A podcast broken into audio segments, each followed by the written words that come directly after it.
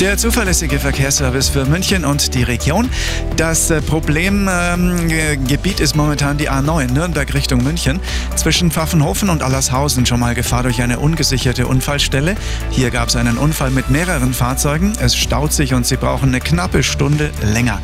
Dann geht's weiter. A9 Nürnberg Richtung München zwischen Manching und Langenbruck. Auch hier ein Unfall, Vollsperrung. Der Verkehr wird über die Aus- und Einfahrten geleitet. Und falls Sie da schon durch sind, dann ist immer noch nicht äh, Gefahr vorüber. A9 äh, nochmal Nürnberg-München in Höhe Garching-Nord in beiden Richtungen. Gefahr durch Personen auf der Fahrbahn. Rüber auf die A99 Ost Richtung Nürnberg. Zwischen Hohenbrunn und Aschheim-Ismaning stockender Verkehr. Hier brauchen Sie 20 Minuten länger. Und B307 Miesbach-Bayerisch-Zell zwischen Hausham und Schliersee hat es gekracht.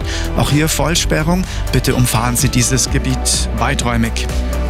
Der Verkehr wird präsentiert von der AMZ München GmbH.